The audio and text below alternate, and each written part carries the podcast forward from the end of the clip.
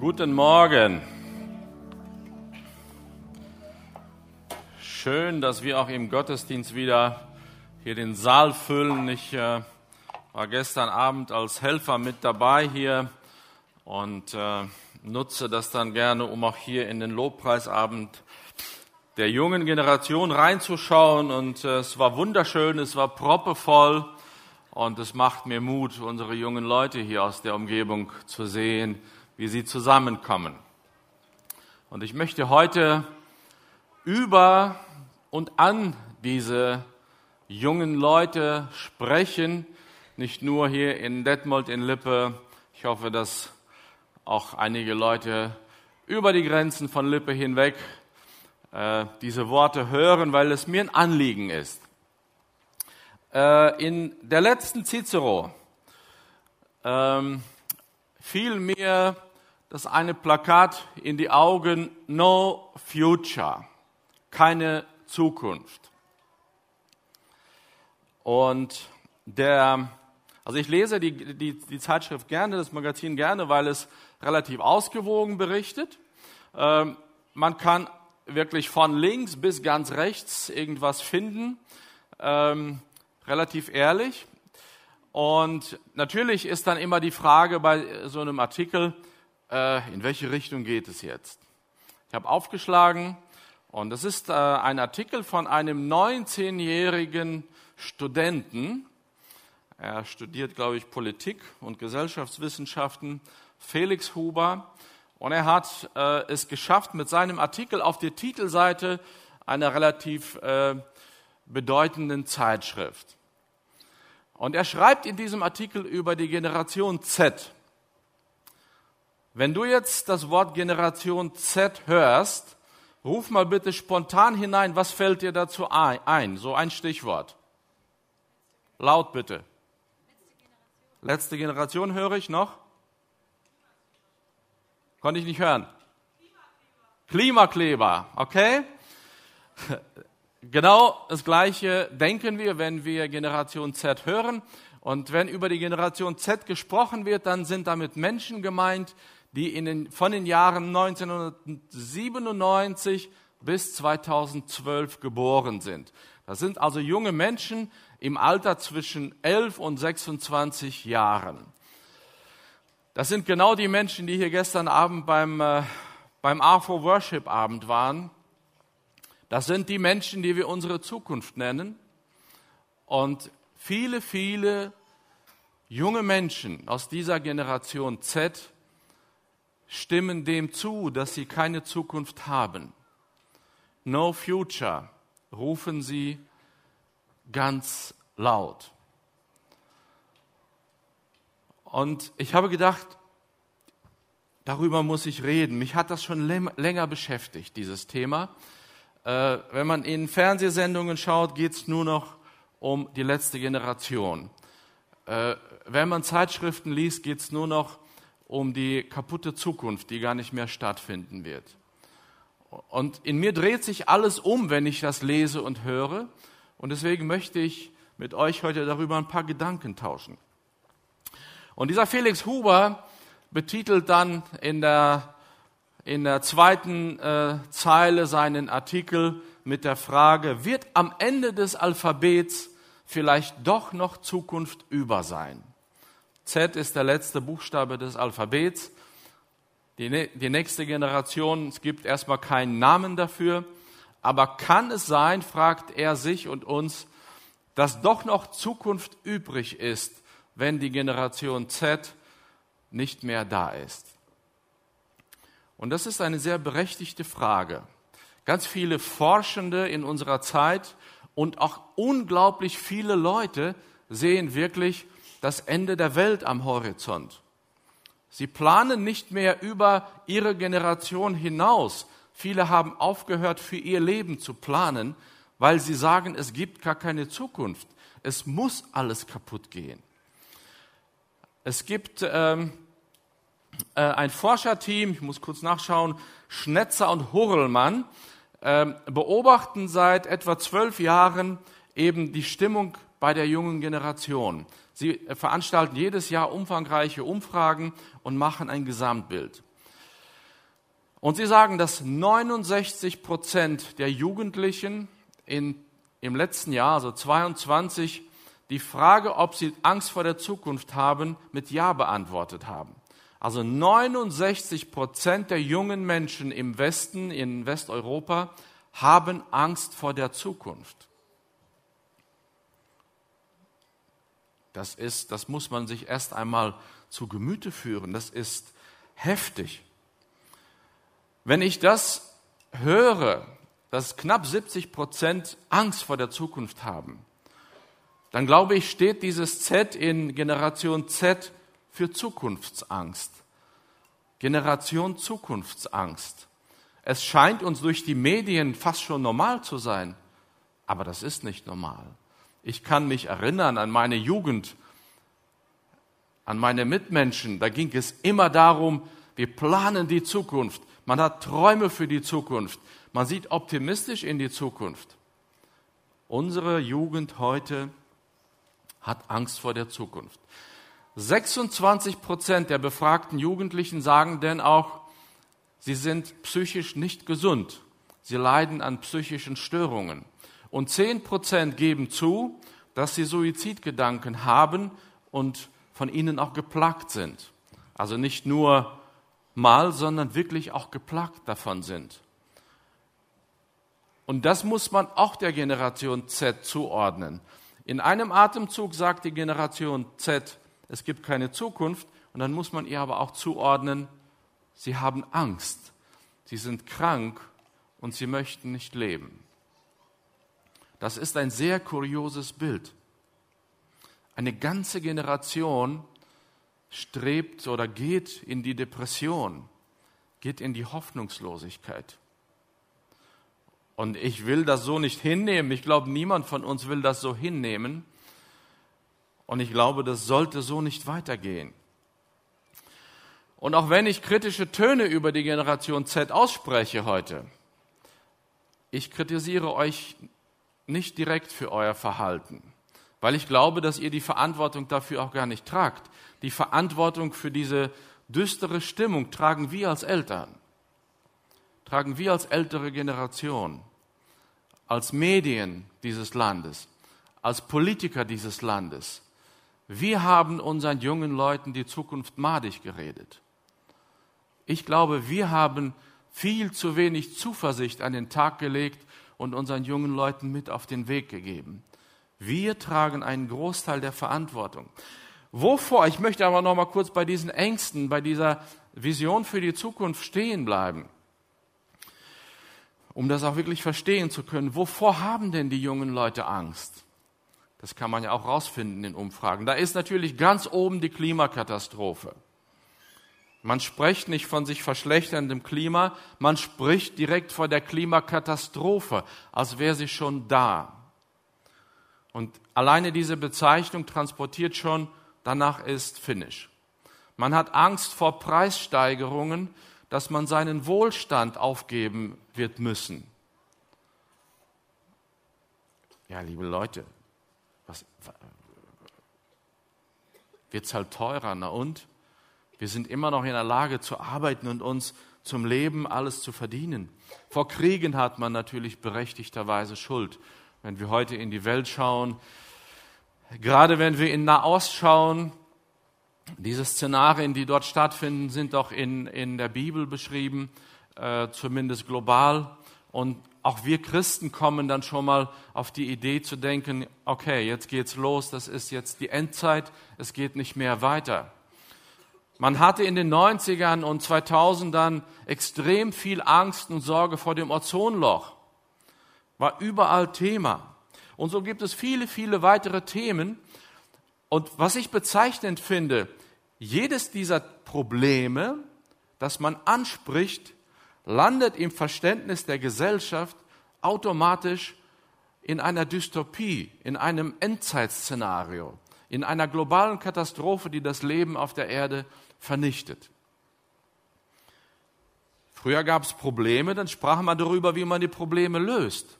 Heute spricht man über ein Problem und automatisch berechnet man halt, wie lange wir noch zu leben haben, bis das Problem eintritt und dann das Ende kommt.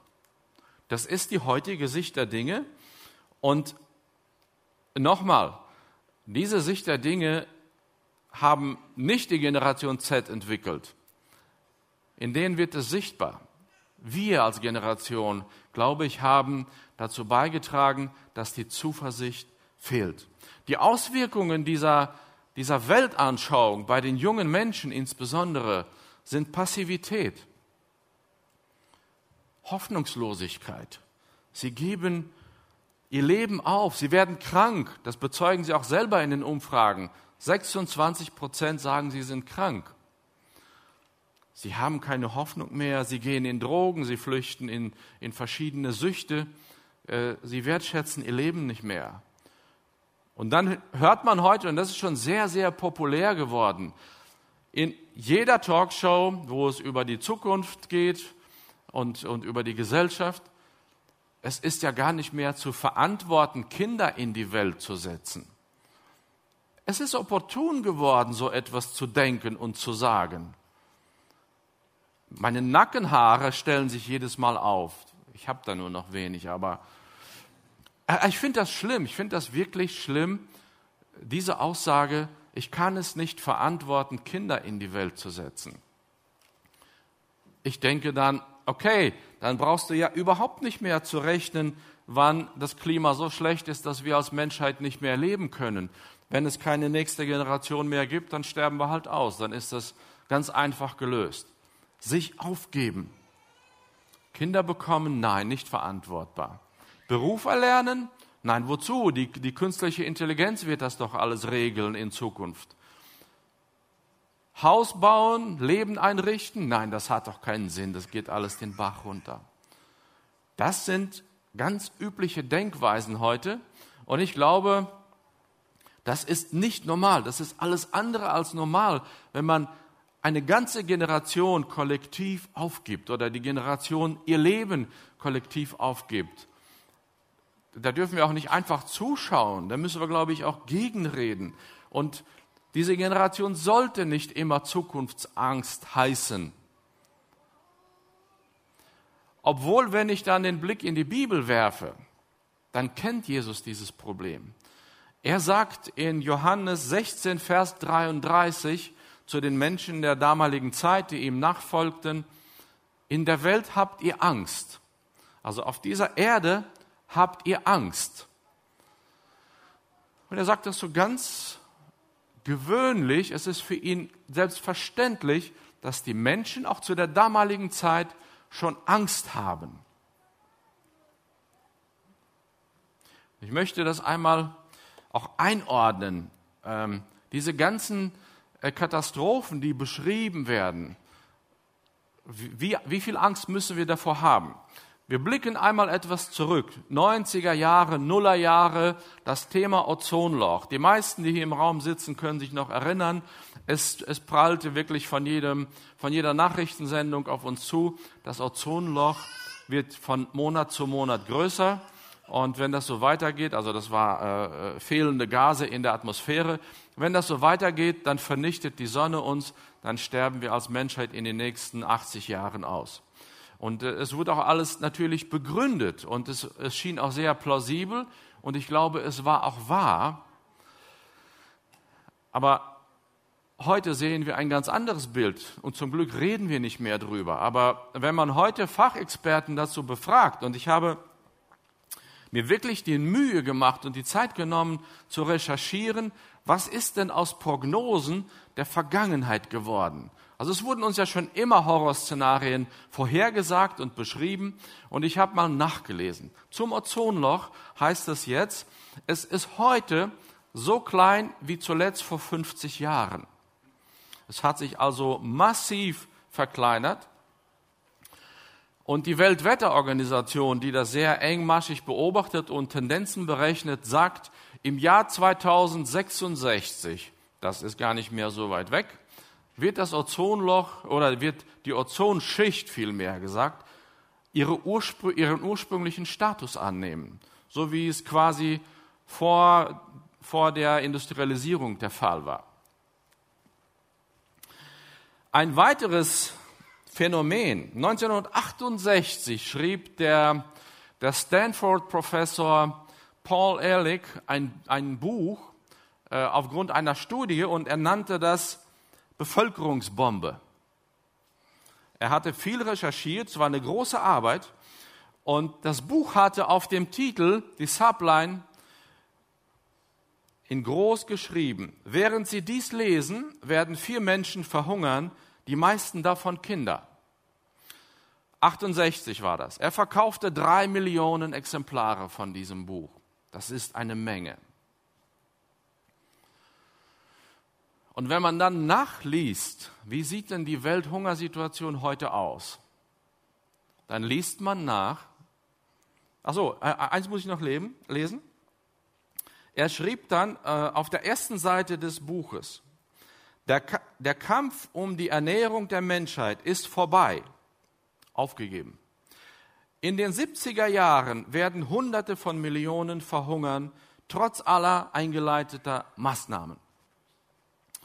Heute schreiben Wissenschaftler, in den letzten 25 Jahren sind über eine Milliarde Menschen aus der Hungersnot herausgeholt worden aus der Mangelernährung, sagt man das.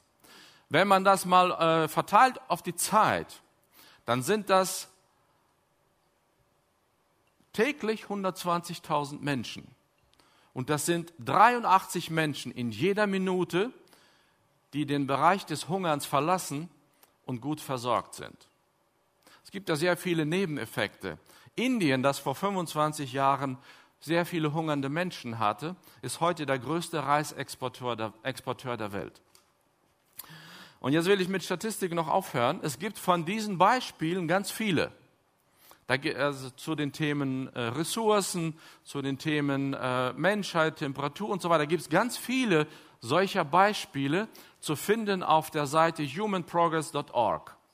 Äh, es ist also eine Gegenbewegung, die entstanden ist. Sehr viele Forschende, die sich zusammengeschlossen haben und haben gesagt, wir wollen auch die Entwicklungen aufzeigen. Und diese Seite, die aus vielen namhaften Forschern besteht, kommt zu dem Schluss, es war nie besser zu leben als heute. Betrachtet werden zum Beispiel äh, Kindstodraten, Hungerraten, äh, körperliche Gesundheit, Sterbensrate und so weiter. Es war noch nie besser, auf dieser Welt zu leben als heute. Wozu erzähle ich das Ganze? Ich will damit nicht sagen, werft jede, jede düstere Prognose in den Wind und glaubt dem nicht. Die meisten davon haben zugetroffen, die stimmten sogar, diese finsteren Prognosen. Aber durch Maßnahmen, durch Anstrengungen hat man die Probleme abwenden können und hat diese dystopischen Szenarien verhindern können. Und das macht mir Hoffnung. Viele, viele dieser Prognosen sind fehlgeschlagen. Und ich will noch einen kleinen Seitenabstecher machen und dann geht es auch weiter. Ich bin ganz weit weg davon entfernt, die, die Probleme zu leugnen. Und auch das Klimaproblem, das uns äh, in jeder Nachrichtensendung äh, in die Augen dringt und in die Ohren, ist da. Wir haben viele Probleme. Wir müssen es ernst nehmen. Aber wir dürfen da nicht Weltuntergangsszenarien malen jedes Mal. Nicht jedes Problem, das wir haben, führt zum Weltuntergang. Und wir haben als, als Menschen von Gott die Verantwortung bekommen, mit dieser Welt gut umzugehen. Wenn wir den Schöpfungsbericht lesen in, in 1. Mose, lesen wir, sagt Gott dem Menschen, mach dir die Erde untertan. Und wenn man das im Kontext betrachtet und auslegt, dann kommen so gut wie alle Theologen zu dem Beschluss oder zu der Schlussfolgerung, dieses Untertanmachen bedeutet, verwalte die Erde, Mensch. Und ich, mir fiel dabei ein, äh, eine Situation ein. Unser äh, Marvin hatte vor ein paar Monaten die Anfrage von einem seiner Freunde, hey du, ich, ich mache Urlaub äh, für zwei Wochen, äh, kannst du mein Haus in der Zeit verwalten? Und ähm, Marvin und Ilja, sein Freund, sind dann für diese Zeit in das Haus ihres Freundes eingezogen, um es zu verwalten, um es am Laufen zu halten. Äh, er war zwischendurch zu Hause, äh, oft zum Essen äh, und sonst fuhr er dann aber wieder weg in das Haus seines Freundes. Und am, am vorletzten Tag sagte er dann, naja, morgen werde ich nicht kommen, wir haben noch eine Menge zu tun, wir müssen noch alles auf Trab bringen, wir wollen ordentlich putzen, so dass wenn der Hausherr nach Hause kommt, wieder ein ordentliches, sauberes Haus vorfindet. So ist uns die Erde überlassen worden von Gott zum Verwalten. Und wir tun gut daran, gerade auch als Christen, als bibelgläubige Christen, wenn wir mit der Erde, mit der Umwelt sorgfältig umgehen, verantwortungsvoll. Das ist definitiv ein Thema, glaube ich, dass wir äh, drüber nachdenken sollten. Und jetzt komme ich zu meinem Punkt. Ich, ich wünsche mir so sehr gerne, dass das Z, liebe Generation Z, in eurem Namen nicht mehr für Zukunftsangst steht, sondern für Zuversicht. Z wie Zuversicht. Es gibt allen Grund dazu. Ich bin der Meinung jetzt, also ich komme gleich auch zu, zu, zur Bibel und zu, zur Verknüpfung äh, zur Bibel, zum, zum Wort Gottes. Aber eins möchte ich loswerden. Ich bin der Meinung, dass wir als ältere Generation, auch die über uns und auch die Generation Z, sollten Zuversicht schöpfen. Wir sollten aufhören, diesen Weltuntergangsszenarien zu glauben, unser Leben danach auszurichten und uns aufzugeben. Auch wenn ich das vom, vom Plan Gottes her betrachte, uns bleibt noch viel Zeit auf der Erde. Meiner Meinung nach noch mindestens tausend Jahre, weil die Offenbarung spricht über ein tausendjähriges Reich, das auf der Erde stattfinden wird. Also ich kann in meinem Glauben behaupten, die nächsten tausend Jahre steht die Erde und geht nicht unter. Und wir sollten Zuversichtsszenarien entwickeln. Lasst uns unseren jungen Leuten mitgeben, baue dein Leben, plane dein Leben, mache was Gutes aus deinem Leben, gestalte das Leben und nicht aufgeben. Und ich, ich mache uns wirklich verantwortlich, uns als Generation der 40 bis 80-Jährigen. Wir sind in der Verantwortung, den jungen Leuten Hoffnung und Zuversicht mitzugeben auf ihrem Weg. Und es gibt aber auch allen Grund zu glauben, dass ihr eine gute Zukunft habt, junge Leute. Es gibt, wie ich schon sagte, wir leben jetzt so gut wie noch nie zuvor. Und es gibt allen Grund anzunehmen, dass wir als Menschen viele Probleme lösen und dass es weitergehen wird. Zum Beispiel wird eure Generation aller Wahrscheinlichkeit nach die sein, die den Krebs besiegen wird, die viele weitere Dinge erringen, erreichen wird. Natürlich werden viele, viele Herausforderungen auf euch warten, aber auch ganz, ganz viele Errungenschaften, positive Dinge, die wirklich das Leben noch besser machen. Und ähm, möchte euch zurufen, investiert euch in eure Zukunft, in die Zukunft eurer Kinder. Habt Kinder, pflanzt euch fort wie das Weizenkorn. Es ist, es ist das Einfachste, ein Weizenkorn ins Feuer zu werfen oder irgendwo hinzuwerfen, wo es verrottet, wo es vertrocknet, wo es vergammelt. Aber dann geht das Leben nicht weiter. Dann waren das alles selbsterfüllende Prophetien. Aber wenn das Weizenkorn in die Erde gelegt wird, dann trägt es Frucht.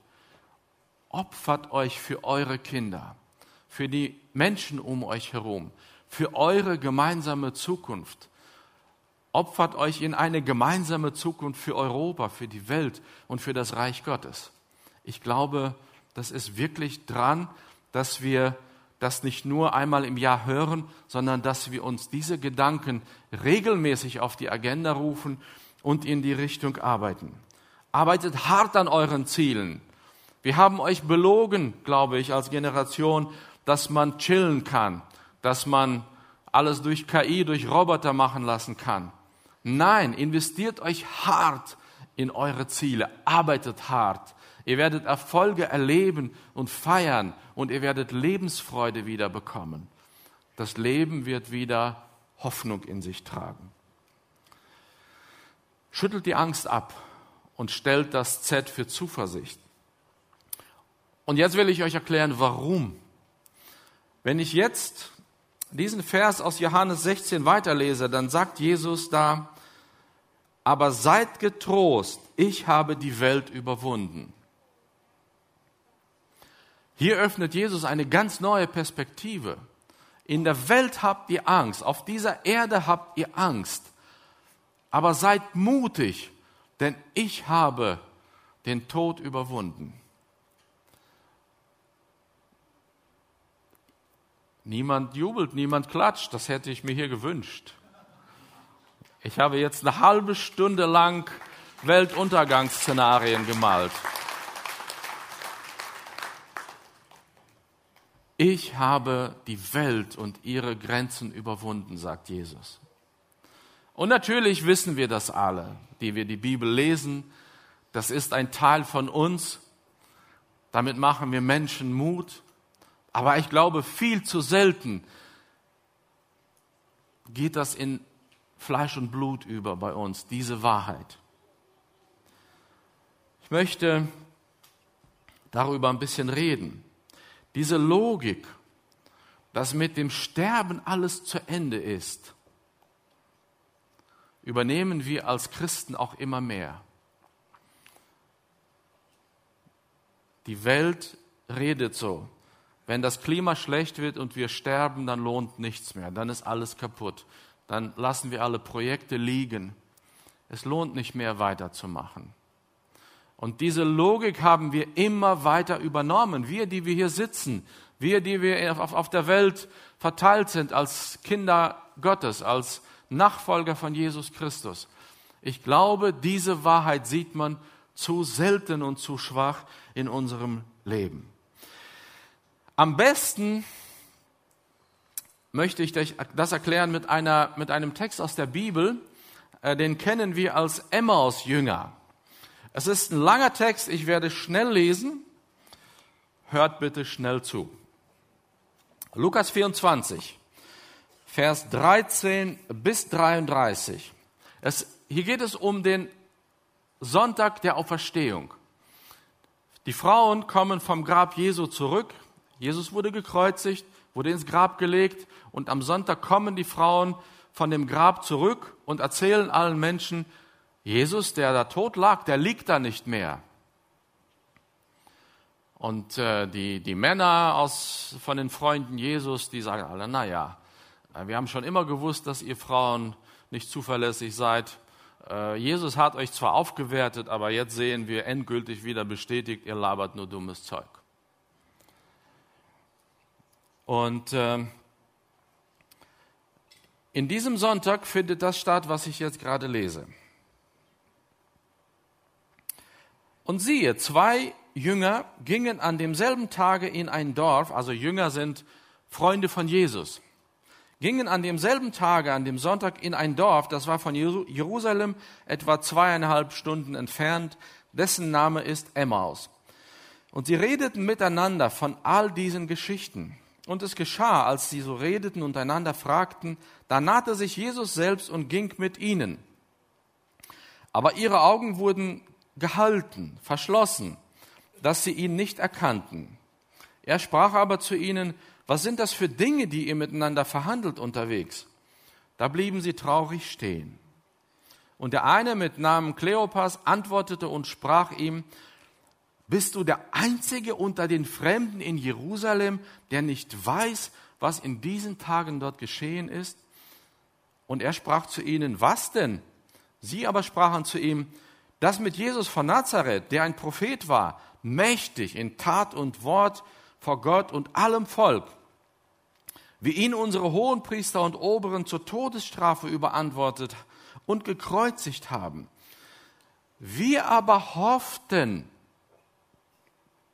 Merkt ihr, wie viel Hoffnungslosigkeit in dieser Aussage liegt? Wir aber hofften Vergangenheit, wir hoffen nicht mehr. Wir haben mal gehofft, aber jetzt nicht mehr. Generation Z. Wir aber hofften, er sei es, der Israel erlösen werde. Und über das alles ist heute der dritte Tag, dass dies geschehen ist.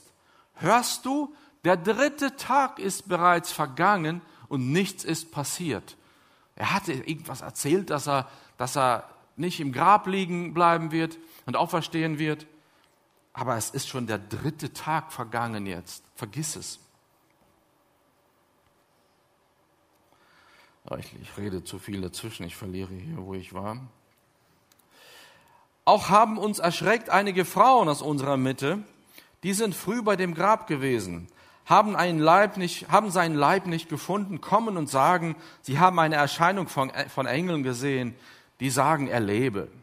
Und einige von denen, die mit uns waren, gingen hin zum Grab und fanden so, wie die Frauen sagten, aber ihn sahen sie nicht.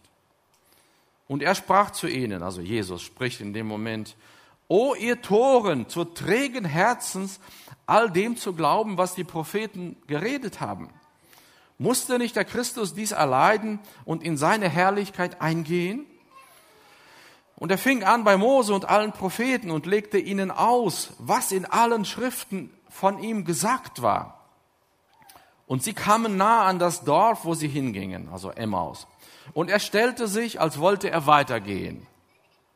Und sie nötigten ihn und sprachen, bleibe bei uns, denn es will Abend werden und der Tag hat sich geneigt. Und er ging hinein, bei ihnen zu bleiben. Wir waren äh, vor ein paar Wochen in der Türkei und haben äh, gemerkt, überraschend gemerkt, wie schnell es dunkel wird. Früher als bei uns und schnell. Also je länger, äh, je näher ein Land zum Äquator ist, desto schneller äh, wird es dunkel. Und Israel ist relativ nah am Äquator. Es wird also früher und sehr schnell dunkel. Und äh, wenn es dunkel wird, wird es kalt. Und so sagen äh, die Jünger hier zu Jesus, äh, es wird dunkel, bleib bei uns, geh nicht in die Dunkelheit hinein.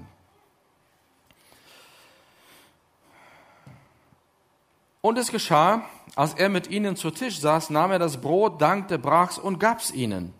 Da wurden ihre Augen geöffnet und sie erkannten ihn. Und er verschwand vor ihnen. Jesus verschwand.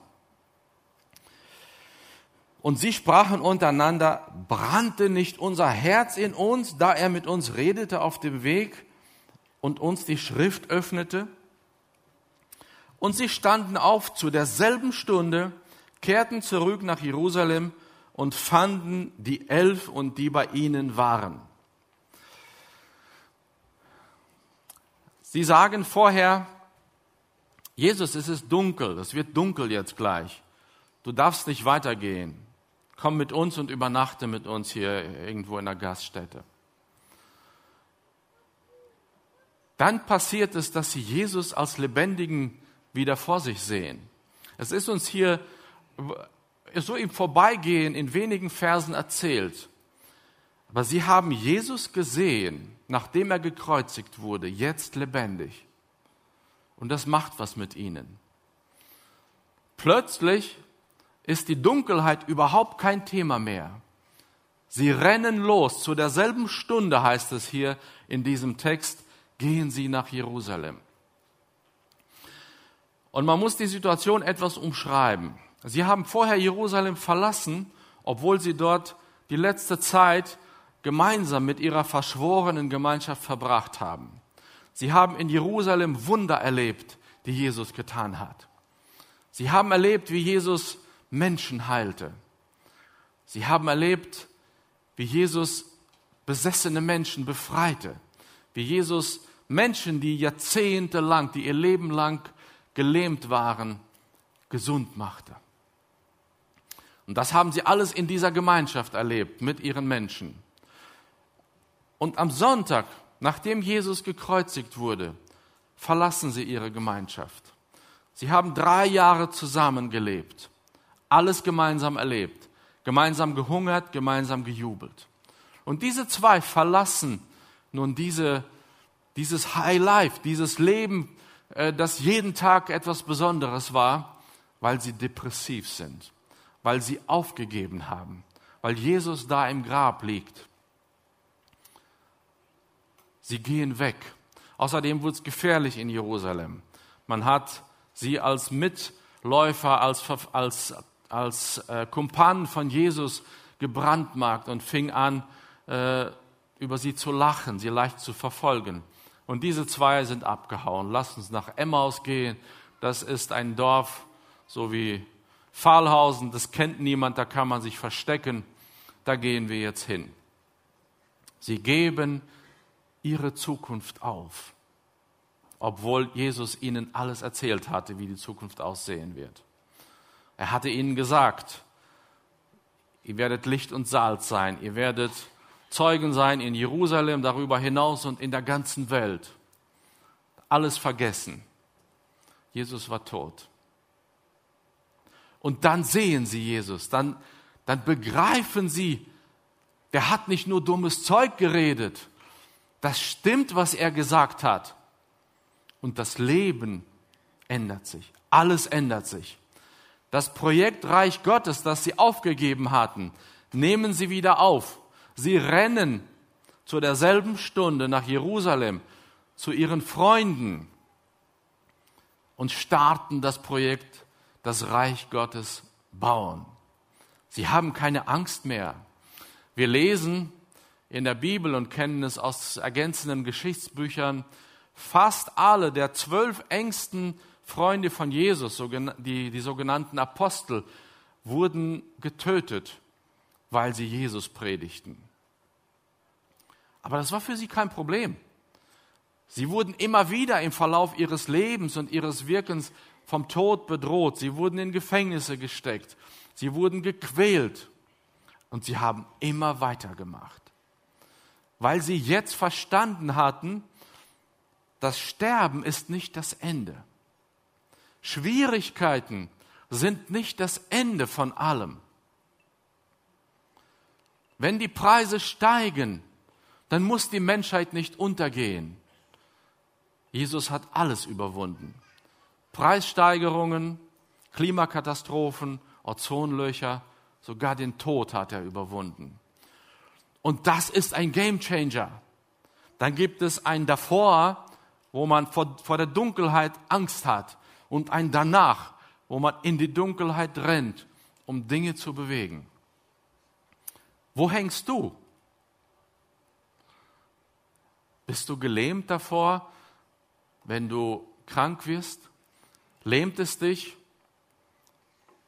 wenn du hörst, dass das Klima uns alle quälen wird und dass es alles teurer wird und, und ähm, dass es hart wird? Wenn du weißt, wenn du das in deinem Herzen weißt, dass Jesus da erschienen ist, dass er auferstanden ist, dann weißt du, dass auch der Tod dich nicht festhalten wird.